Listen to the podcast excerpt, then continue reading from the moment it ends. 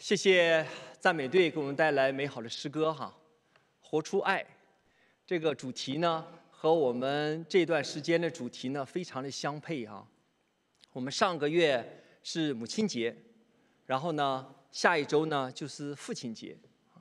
这个主日这些节日呢虽然是世上的节日，但是它在其中却反映了神放在我们心中的恩典哈，就是爱啊，就是爱。也特别呢提醒我们，这些节日也特别提醒我们，就是看到我们跟家人的关系啊，尤其呢像这些节日提醒我们跟父母之间的关系哈。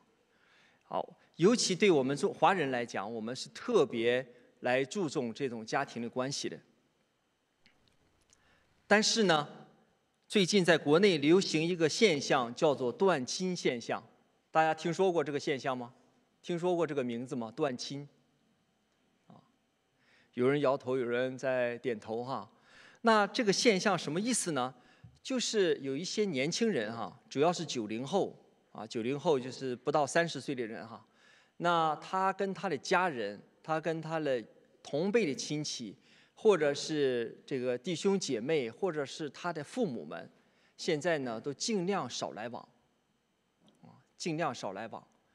那把这个现象呢，也开始延伸到呢更广的一个范围，叫做断亲、断友、断交流，啊，也就是说，整个和周围的社会呢，就出现一个阻关系这种阻断哈。在这个图上，我们看到上面有一个人呢，对亲戚说 “no”，啊，如果这些亲戚呢不是因为一些特殊的节日，不是因为这些血缘关系非要在一起的话，那不聚也罢。在下面这幅图呢，我们看到这个孩子和父母之间的关系哈，越来越生疏。这个呢是在国内现在流行的一个现象哈，尤其是在年轻人当中。那这个现象所根源是什么？这个根源呢，就是社会文化和经济上的压力，尤其对年轻人身上所造成的这种压力，让他们感到身心俱疲俱疲呀。每次跟这些亲人在一起的时候，他们更多的是感到的是伤害。多一事不如少一事啊，所以大家就不来往，反而更好，自己过自己的日子啊。那我在呃三月份回国的时候呢，就看到很多新闻哈，当时也跟周围人、跟朋友一起聊天，就发现国内现在有一个现象哈，让我有很多的思考。这个现象是什么呢？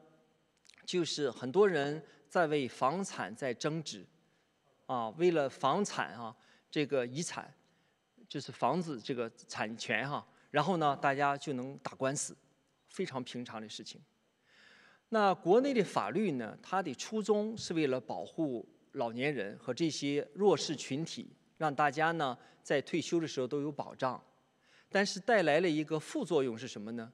就是当这些老人没有按照法律的程序严格的来制定遗嘱的时候，当他们过世之后，就会留下一些解释的空间，啊，留下一些模糊的空间。这些亲人呢，就开始为了这个房产来争夺。大家每个人呢都不愿意放下自己的利益，到最后呢就诉诸法庭了。这个现象呢非常的普遍。所以给我的一个感觉哈，不论平时多么好的一个亲情，都抵挡不住一个房子的这种诱惑。为了房子，什么样的亲情都可以放下。所以，当这些年轻人看到这种现象的时候呢，他们的心就一次又一次的被伤害，以至于呢，他们对家里的关系越来越冷淡。家里不是不再是他们这个避风港湾哈。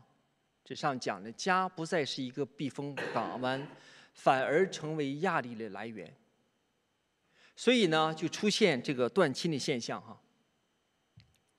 那在美国呢，我们可能没大有这样的一个问题哈，因为美国的法律它的制定呢不大一样。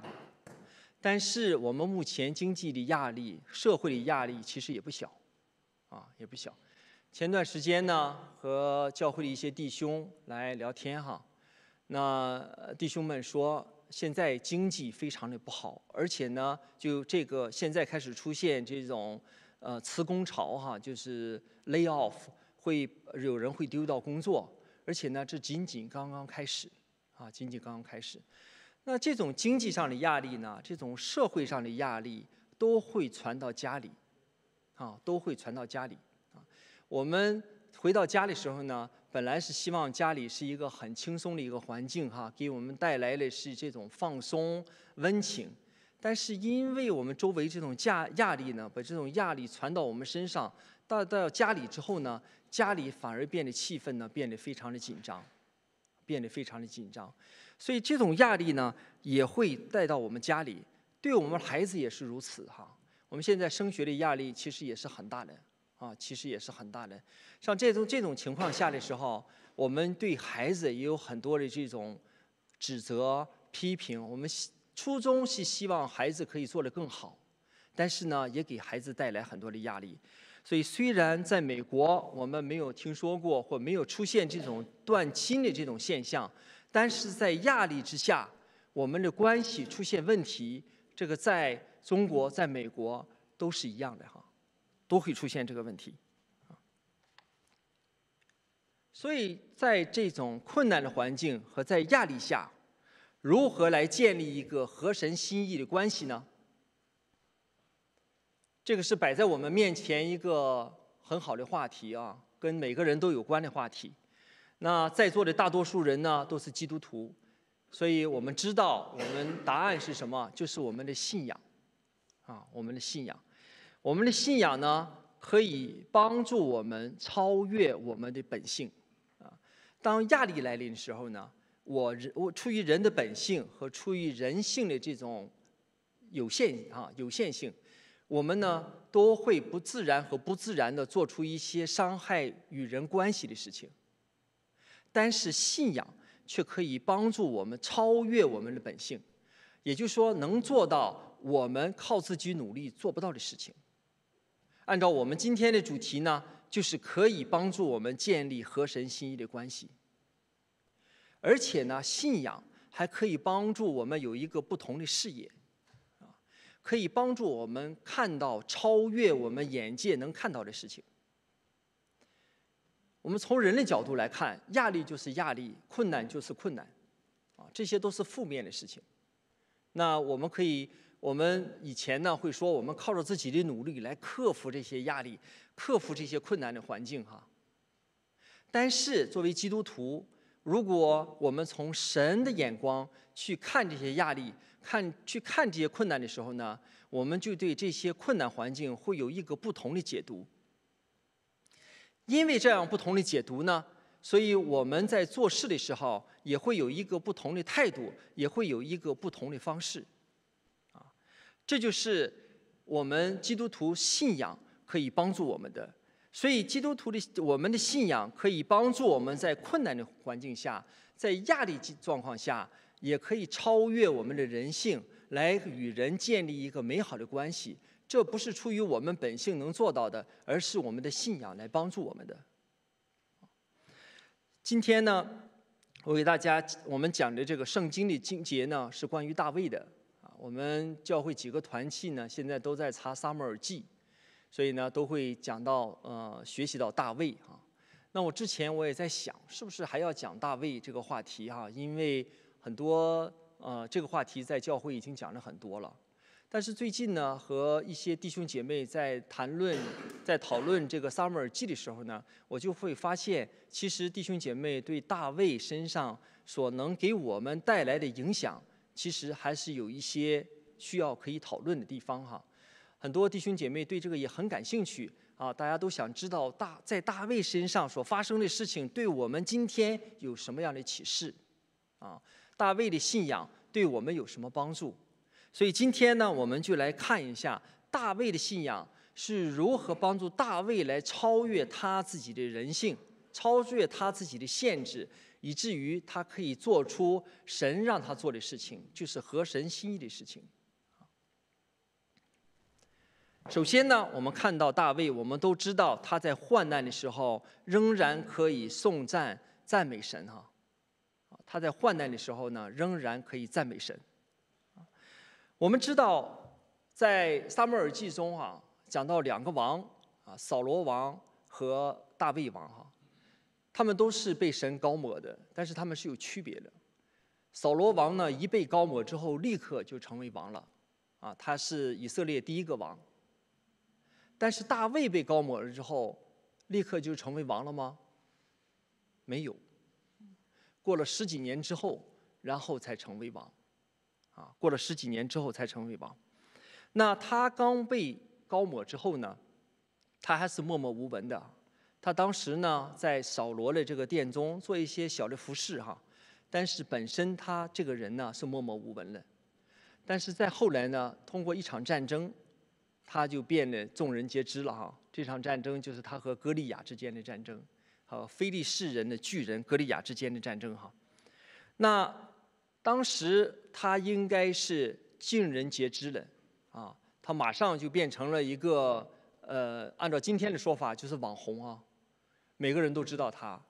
但是这个事件却并没有给他带来一个顺利的人生，反而使他的人生急转直下。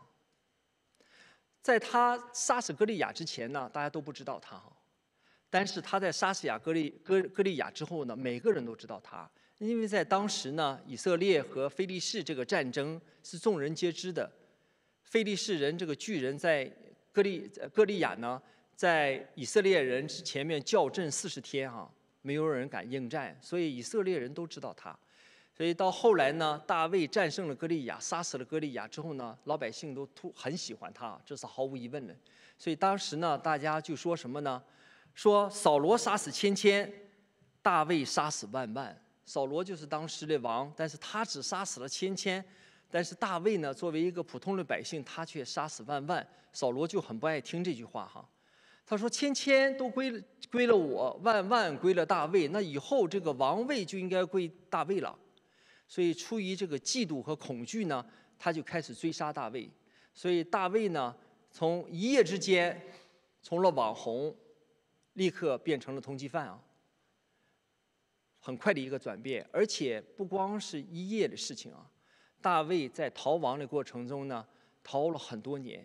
绝大多圣经没有仔细讲是多少年，但绝大多数的圣经学者呢，认为是十到十三年左右，也就是说十几年被追杀哈。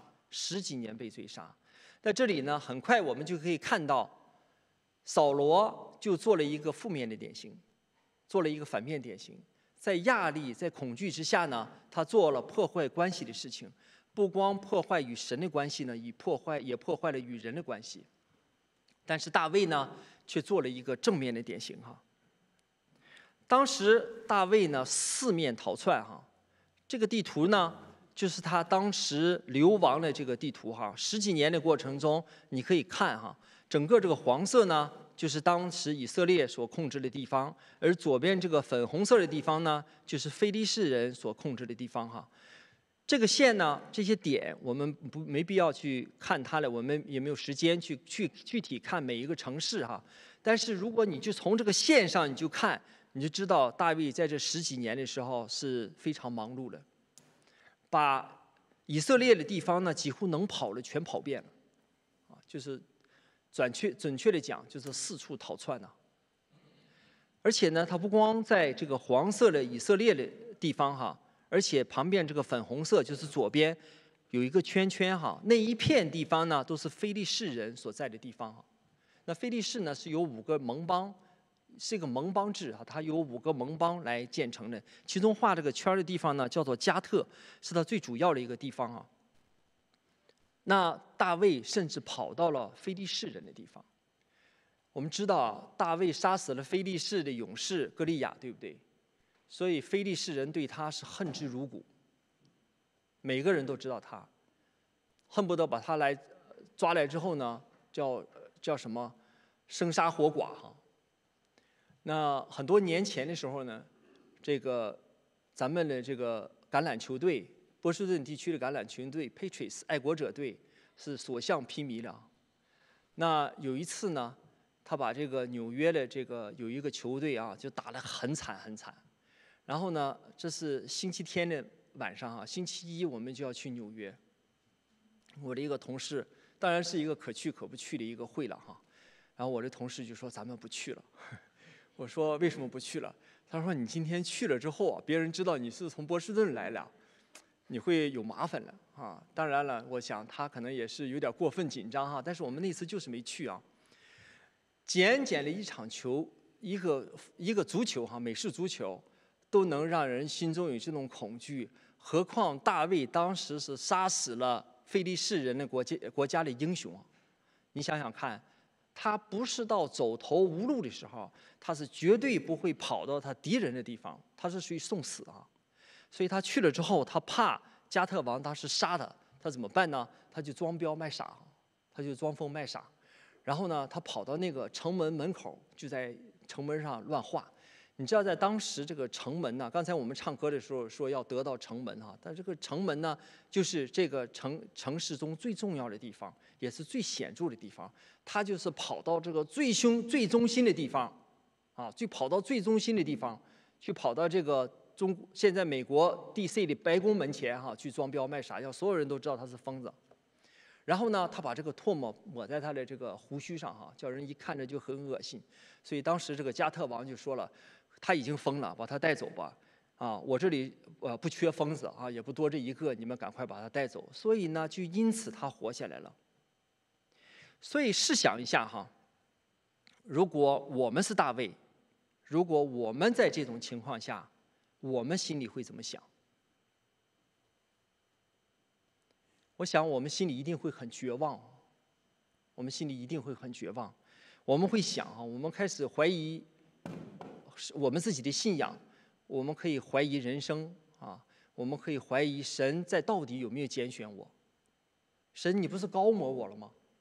然后你这样对我，跑一天两天也就罢了，让我跑十几年。然后呢，我们会不会怨恨？我们会埋怨，我们会怨恨，我们会想。神，你带领我杀死了歌利亚。早知如此，我干嘛要杀歌利亚？我跑去跟歌利亚成为朋友，好不好？那像这些想法呢，都会让人产生一些极端的一些想法。我就开始想，可能我要按照我自己的计划去做一些事情。扫罗，你来杀我，对不对？那我现在我要主动出击，这都是人的想法，对吧？我们经常在电影里看到什么谁谁谁被。呃，家里人被杀了之后，这个人要出去十年报仇不晚，练成各种的功夫，然后去把敌人最后杀死，这就是人的这种呃哲学哈，我们人的这种计划。那大卫也可以想，我可不可以把扫罗杀了？那我可以去刺杀他，这样呢就可以主动出击救我自己。那如果要是神把扫罗放在我的面前。感谢主，哈利路亚！神，你真是一个伟大的神，你的计划成就了。你把我的敌人放在我眼前，那我不杀，留着他干嘛？如果第一次我没有杀他，第二次放在面前，那这是神的旨意了吧？那我可以把神杀掉。哦，不，不是把神，可以把扫罗杀掉。啊，当然了，在那种情况下，他可能心中也没有神了哈。所以呢，他心中没有神了，他这些事情都可以做了。但是事实呢？我们知道，他神把两次把扫罗放在他的面前，他都没有杀。不仅如此呢，按照人的这个想法，绝望、失望，做一些神的做一些这种极端的事情，其实这都是人的本性，这都是从人的角度来看非常自然的一些现象。但是大卫没有这样做，大卫没有这样做。在这个时候呢。大卫写下了很多的诗篇来赞美神。今天我们来看的呢，就是诗篇三十四篇哈。那上来这个都有诗篇都有很多底下有个解释哈，就是说什么时候写的。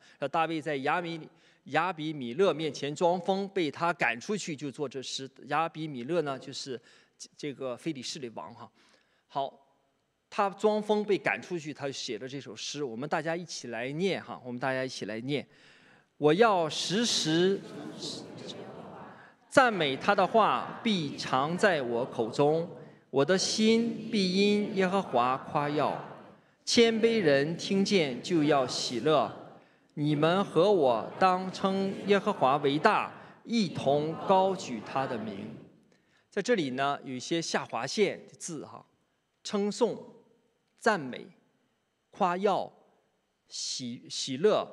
称耶和华为大，高举他的名，啊，大家和我一起查经的话，大家就知道啊，我经常跟大家一起分享我们查经的一个方法。当你知道一段经文的时候，你怎么能看到它的主题呢？就看它重复的字啊。虽然这些字都不一样，但是讲的主题是一个，就是称颂、赞美。啊，就是称颂和赞美。听起来这个这个这一段这个诗篇哈，听起来很有意思哈，很强烈的一个对比。他被大卫被赶出去，接着写的这个诗，接着就是赞美，啊，接着就是赞美。他在这个困苦的环境下，大卫呢没有抱怨，反而是赞美。这是为什么呢？这就是他的信仰，这就是他的信仰。那这个信仰呢，不是一天来造就的哈。我们知道大卫就在早年的时候被追杀十几年，我们刚才说过哈，所以不是一天被被呃形成的。所以呢，他下面接着就告诉我们他为什么要赞美神啊。我们再一起来读这这个第四诗篇三十四篇第四节到第七节哈，我们一起来读。我曾寻求耶和华，他就应允我，救我脱离了一切的恐惧。凡仰望他的，便有光荣；他们的脸必不羞愧。呼求耶和华，便垂听，救我脱离一切患难。耶和华的使者在敬畏他的人四围安营，搭救他们。如果我们看第四节哈，我们看这里有三个动词，就是下划线的词哈。第一个呢叫寻求。大卫寻求。第二呢，就是应允，然后呢，神就应允。第三呢，就是救，神就救大卫啊。所以寻大卫寻求，神就应允，神就救大卫。然后如果你看第六节的话，一样的词哈，这是一个典型的平行句。我这困苦人呼求，耶和华便垂听，救我脱离一切患难啊。所以这四句话呢，说的是同样一件事情，虽然用不同的方式来讲哈，但是他讲的都是同样的一件事情，就是大卫一生的经历。他到遇到困难的时候呢，他向神寻求，神就应允他，救他脱离一切的恐惧。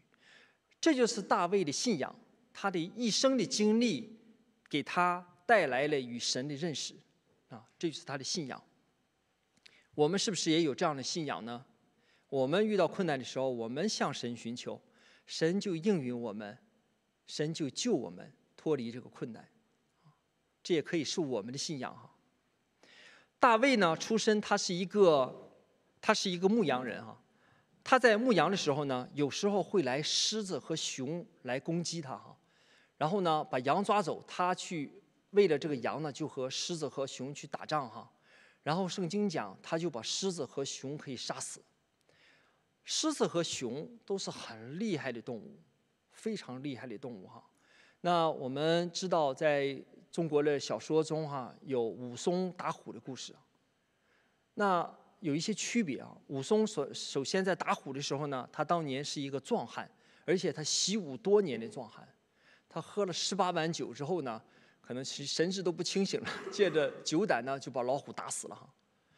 但是。大卫在打死狮子和熊的时候，他只是一个青年人。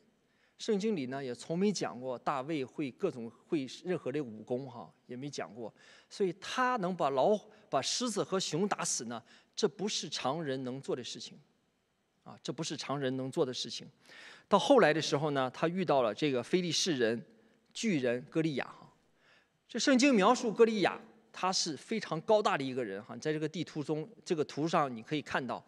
啊，他是非常高大的一个人，然后圣经有很多描述说这个人他是多么的强壮，其中一点呢，就是说他手中拿着这个枪啊，和这个织布的这个机轴一样粗哈。那我还特意到网上查了一下，我发现呢，现在的机轴很细，因为现在的这个工艺材料都很好哈，可以用很细的做出这个机轴。在当时呢，不是这样的，所以用一个非常的粗的一个木头来做哈。我看了那个图，我觉得我的手是握不过来的。但当时呢，这个非利士人歌利亚就是这样一个人物，他的这个危险程度呢，一点不比狮子和熊差，但是呢，大卫敢于面对他哈。他说什么？他说：“耶和华救我脱离狮子和熊的爪，必呃也必救我脱离这非利士人的手。”啊，这里有两个动词“救”，第一个“救”呢是过去式，已经发生了；第二个“救”呢是将来时，将要发生的事情。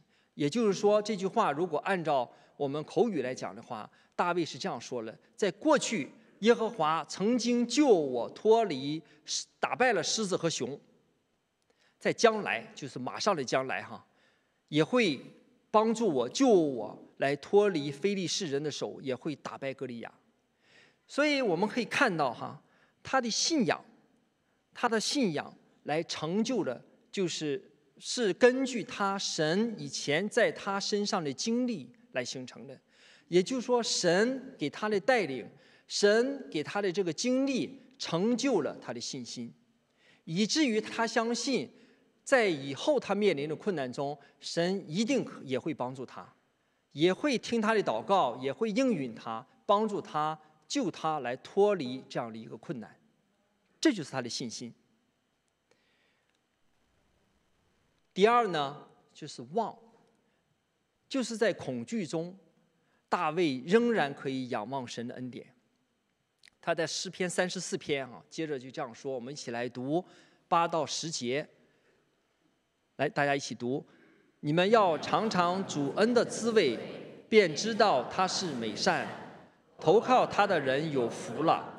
耶和华的圣民呐，你们当敬畏他，因敬畏他的一无所缺。少壮狮子还缺食饮恶。单寻求耶和华的，什么好处都不缺。在第十节的时候，他说：“少壮的狮子还缺少食物。”哈，那这个希伯来人讲故事非常有意思哈，非常夸张。你知道，狮子是草原之王啊，尤其少壮的狮子哈，几乎他发现一个猎物，那个猎物是很难逃脱他的手的。但是这里讲，连少壮的狮子都可以缺食物。寻求耶和华的，什么好处都不缺，这是一个非常强烈的一个对比哈。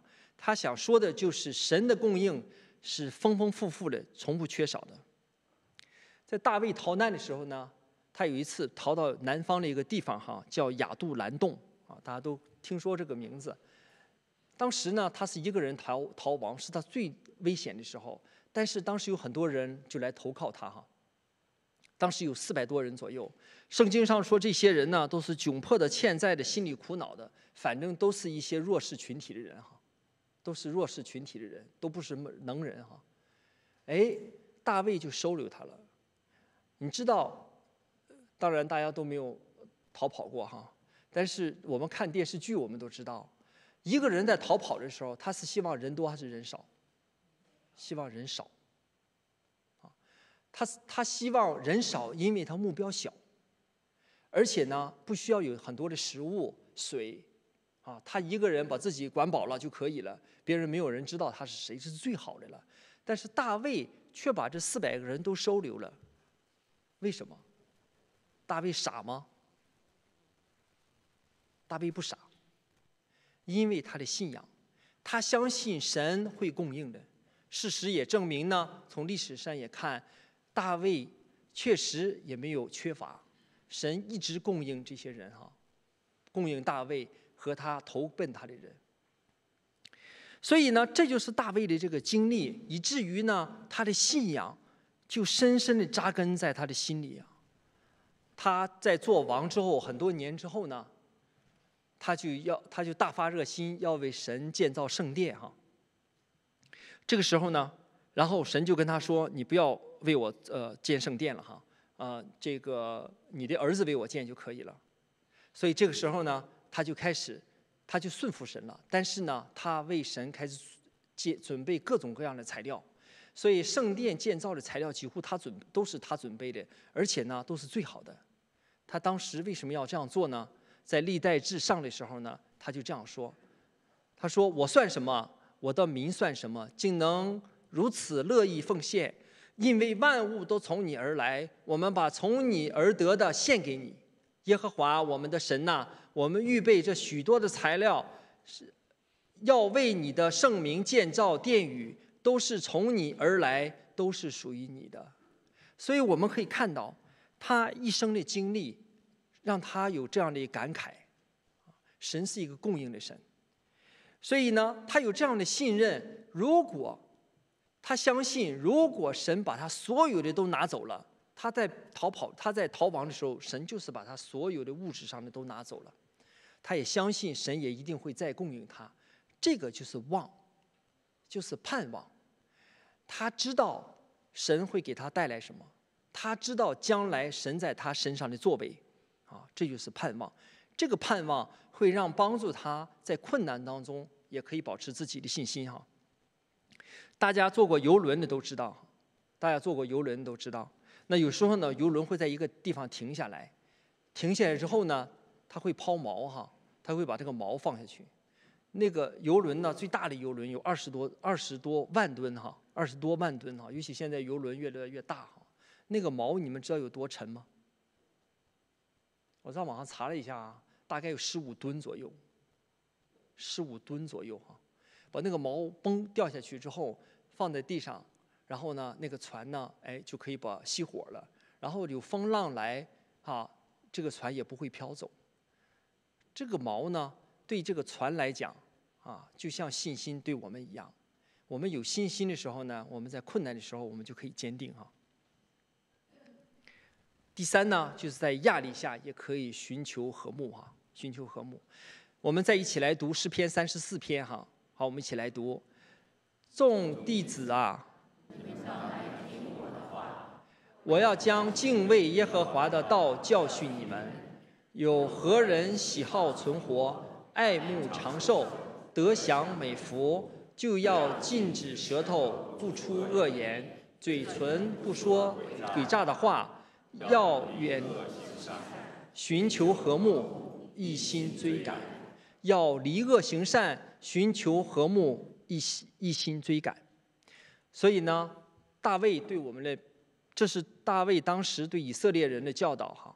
对我们今天有很大的帮助。第一呢，就是禁止舌头不出恶言。当我们有负面压力的时候呢，我们往往口中会出恶言。为什么呢？因为当时有压力哈，我们在克服压力的时候，我们都都希望就是自凭着自己的努力啊，要把事情做好。但是我们心中呢，其实有很大的压力。这种负面的情绪呢，会传给我们周围的人。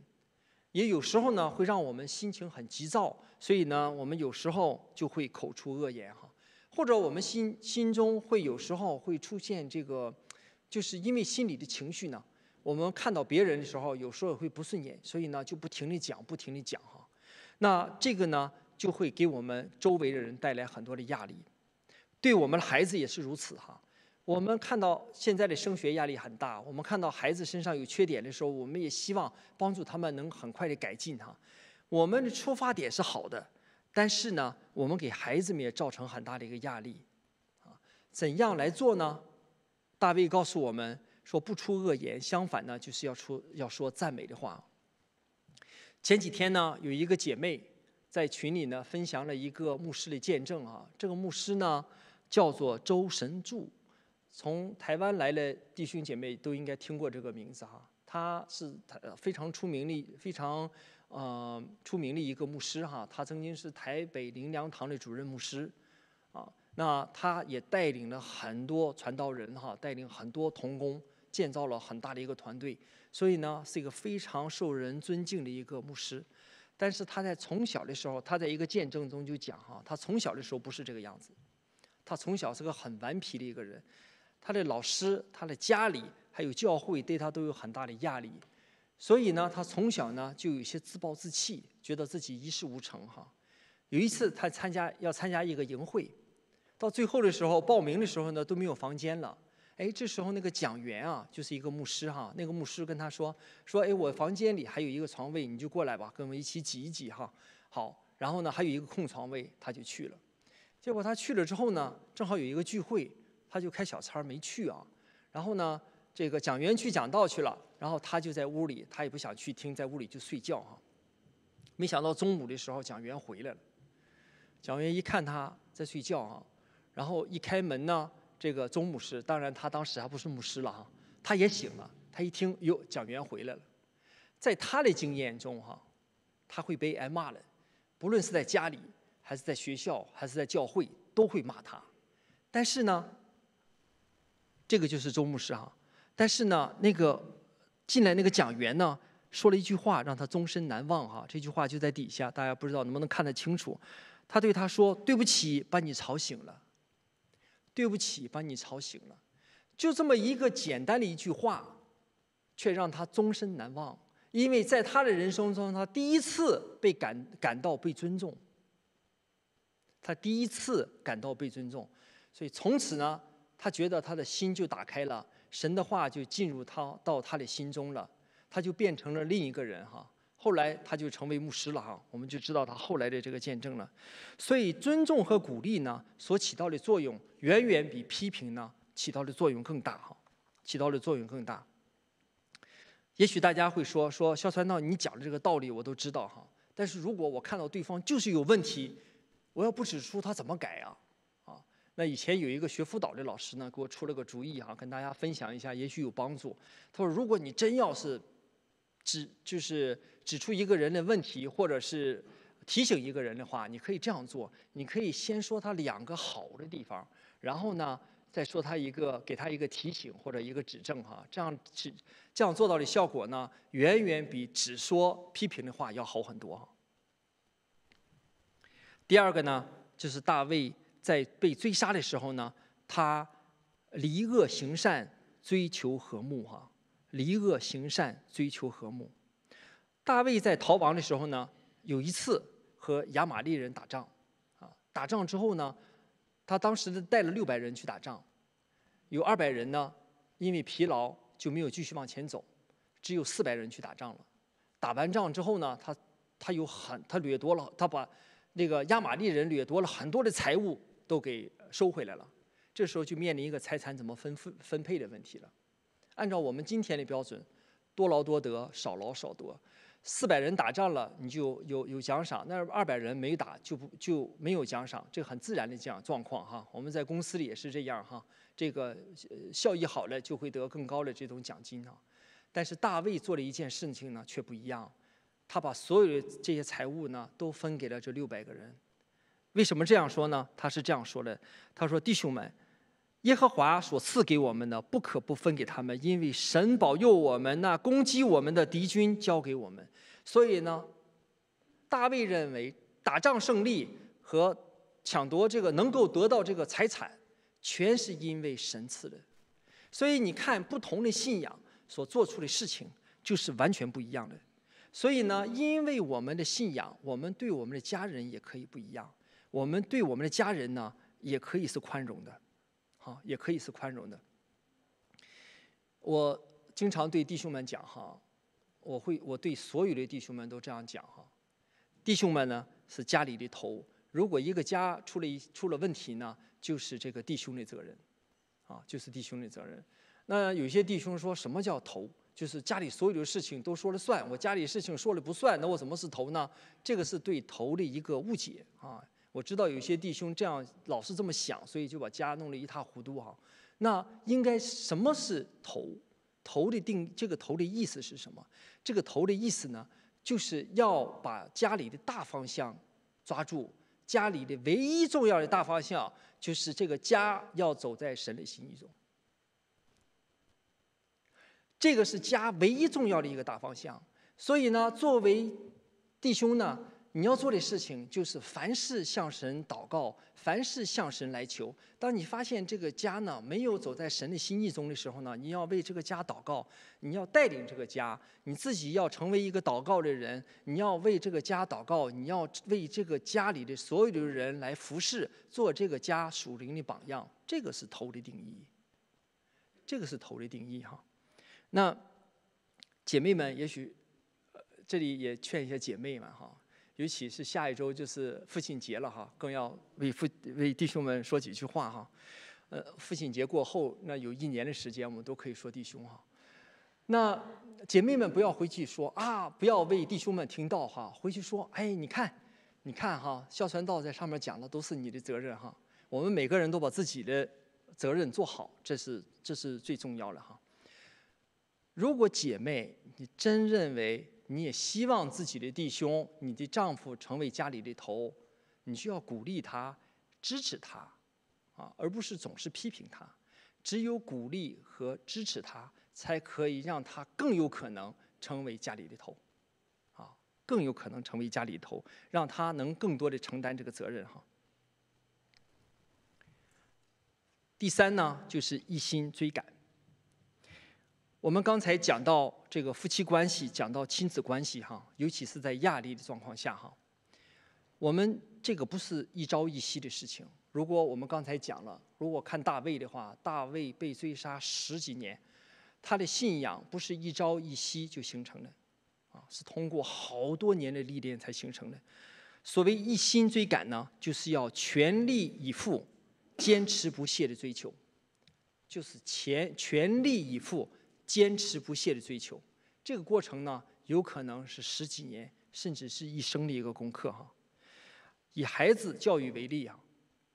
以孩子教育为例，今天我们孩子所面临的压力非常大，周围的环境也非常的恶劣啊。我们毒品啊、性、酒、酒精这些事情呢，都在围绕着我们孩子周围哈。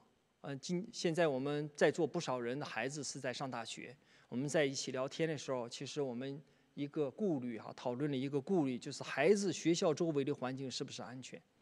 其实我们在座很多的孩子所在的校园旁边都是都有一些危险的隐患啊，尤其是在大城市里。孩子不光如此，而且呢还面临着网络文化的这个压力啊。在五月二十三号，也就在前几周上个月啊，那美国公共卫生署的署长，这个人呢叫啊 Vivek Murthy 啊，就是莫西博士。他就发表了一个在一份关于社交媒体与青少年心理健康指南中啊，他就说青少年心理健康是当代社会中最严重的这种公共健康问题。青少年的心理健康是当代最严重的公共健康问题啊。那他举了一些数据啊。他说，在十三岁到十七岁的美国青少年中，有高达百分之九十五的人会使用社交媒体，其中有三分之一的人是处于一个上瘾的状态，就是不停地在在在刷手机哈。那我想，可能华人的比例，华人孩子的比例可能比这还要高。他说，孩子平均如果使用社交媒体，如果每天三个小时的话，那患忧郁症和呃患这个抑郁症和忧郁症的风险。是其他孩子正常使用时间孩子的两倍。啊，如果使用三个小时的话，患这种精神疾病的可能性就是两倍。但是现在的孩子平均使用时间是三个半小时，也就是说，我们的孩子都是处于这么一个危险的一个状况啊。所以这个世界在和我们来一起争夺孩子。所以从这些数据上，我们就应该知道哈，这是一个属灵的战争。所以呢，我们要为孩子祷告，我们要为孩子持续的祷告，啊，要带孩子来教会啊，要带孩子来教会，要为孩子持续祷告。不仅如此呢，而且我们要自己也成为祷告的人，我们做父母也要成为祷告的人哈。我在以前呢拿成教会的时候，我在青少年做了九年的童工哈，教主日学和呃讲呃讲信息啊，我对孩子的这种状况非常了解。我也看到了孩子这种需求，也看到了孩子们需要家长做他们属灵的榜样啊，这样一个需求。所以呢，我们看到大卫呢，他是持续的这种赞美神哈，给他带来什么样的一个结果呢？就是有即使在他最困难的时候呢，也有很多的这种勇士来投奔他哈，来勇士投奔他。圣经讲这些勇士呢，用一些非常夸张的语言哈。有说，他说有一些人呢，长着头像狮子，面部像狮子，腿呢像鹿一样跑得快哈。我想象不出来人长得像个狮子会是什么样哈。但是就说明这些人打仗很厉害，这有些人在这里可以打一千个人啊。这些人怎么说啊？都是大能的勇士。他说：“耶西的儿子啊，我们是帮助你的，愿你平平安安，愿帮助你的也都平安，因为你的神帮助你，因为你的神帮助你。”所以呢，当我们成为信靠神的人，成为敬畏神的人的时候，我们会把我们的信仰感染周围的人，就像大卫这些勇士来到大卫身边一样。当我们行出一个敬畏神的生活的时候，我们周围的人也会更愿意和我们建立这样一个关系啊。所以，那在家庭中持续的这样一个关系，寻求和睦、一心追赶，会给我们带来什么样的好处？会给我们带来很多的益处哈，会让我们的夫妻关系更长久啊。我们已经走过很多年，携手很多年了哈，让我们的以后携手的生活会过得更好。会帮助我们一起度过困难。基督徒的困难不一定比不信主的时候要少哈，但是因为有我们神在，有我们的信仰在，我们可以一起来度过这个困难，而且呢，可以帮助我们来战胜我们人性中的这种局限和缺点，能做到凭着我们人性做不到的事情。即使在压力的时候，我们也可以和别人一起寻求和睦，和家人一起寻求和睦，而且可以持续来寻求。这就是信仰给我们带来的力量。所以总结一下，今天我们学到的就是我们一起来学习的，就是信望爱。我们在患难的时候呢，可以颂赞、颂赞美神啊，这是神给我们一生的经历，给我们带来的信心呐。在恐惧的当中，我们也可以仰望神，啊，在压力的时候呢，我们也可以寻求和睦啊。就像刚才这个诗歌所唱的，我们可以在生活中活出爱哈，活出爱。那我们今天讲的是，在我们压力中，人和如何来活出一个合神心意的关系。讲的虽然是我们家庭的关系，但是。